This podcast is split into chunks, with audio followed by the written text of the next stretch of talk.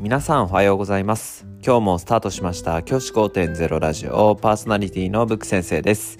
僕は現役の教師です。学校で働きながらリスナーの先生たちが今よりちょっとだけいい人生を送れるようなアイデアを発信しています。より良い授業、学級経営、働き方、同僚、保護者、児童、生徒との人間関係、お金のことなど、聞かないよりは聞いた方がいい内容を毎朝6時に放送しています。通勤の後から10分間聞き流すだけでも役立つ内容です。一人でも多くのリスナーの先生たちと一緒に良い教師人生を送ることが目的のラジオです。今回のテーマは、4月7日が最後のオアシス。そのために逆算して仕事をしようという話をしたいと思います。今日は春休み中の勤務についてお話をします。以前のラジオでもお話ししました。今回の春休みは学校の先生にとってはちょっとバッドな、ちょっと悪い日課が、日程が組まれているかなって思います。なんでかっていうと、1日2日が土日で休みなんですよね。そこから5連勤して、2日休んでまたここからもう1学期スタートっていうことになってしまう。これが今年のちょっとバッドな日課になっています。本来ならね、普段だったら例えば1日2日仕事してまた2日休んでまた3日仕事してまた2日休んでまた仕事してここで1学期スタートっていう形が多いんですけどね、今回はちょっと苦しい日課になってるかなって思います。ただ、その中でも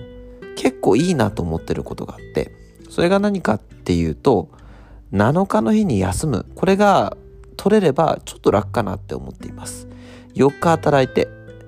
3、4、5、6、4日働いて、その次の日の7日を休む。これが今年できる最善策かなっていうふうに思います。やっぱり学校の先生たちも平日に休みたいじゃないですか。平日の日に休めるってやっぱり素敵なことだと僕は思うんです。だからこそ平日に休む、そういったことをきちんとできるように行動していくこと、これすごく大事なのかなっていうふうに思っています。4月7日は僕もですね、4月7日休むために今から逆算して仕事をしています。年度始めの業務でやらなければいけないことは6日までに確実に終わらせる。6日多少ね、残業してしまうことがあったとしても7日は絶対に行かないぞという気持ちで僕は仕事をしています。このようにしていくことで、先生方が日々やらなければいけない仕事を逆算する、その練習にもなるかなって僕は思っています。ぜひ、この週末、7日の日に金曜日ですね、お休みを取れるように、きちんとそこまでで逆算して仕事をしていきましょう。僕も明日は朝から仕事をして、明日と明後日2日間でみっちりやるべきことを済ませたいと思っています。じゃあ今日はこの辺で起立例着席さようならまた明日。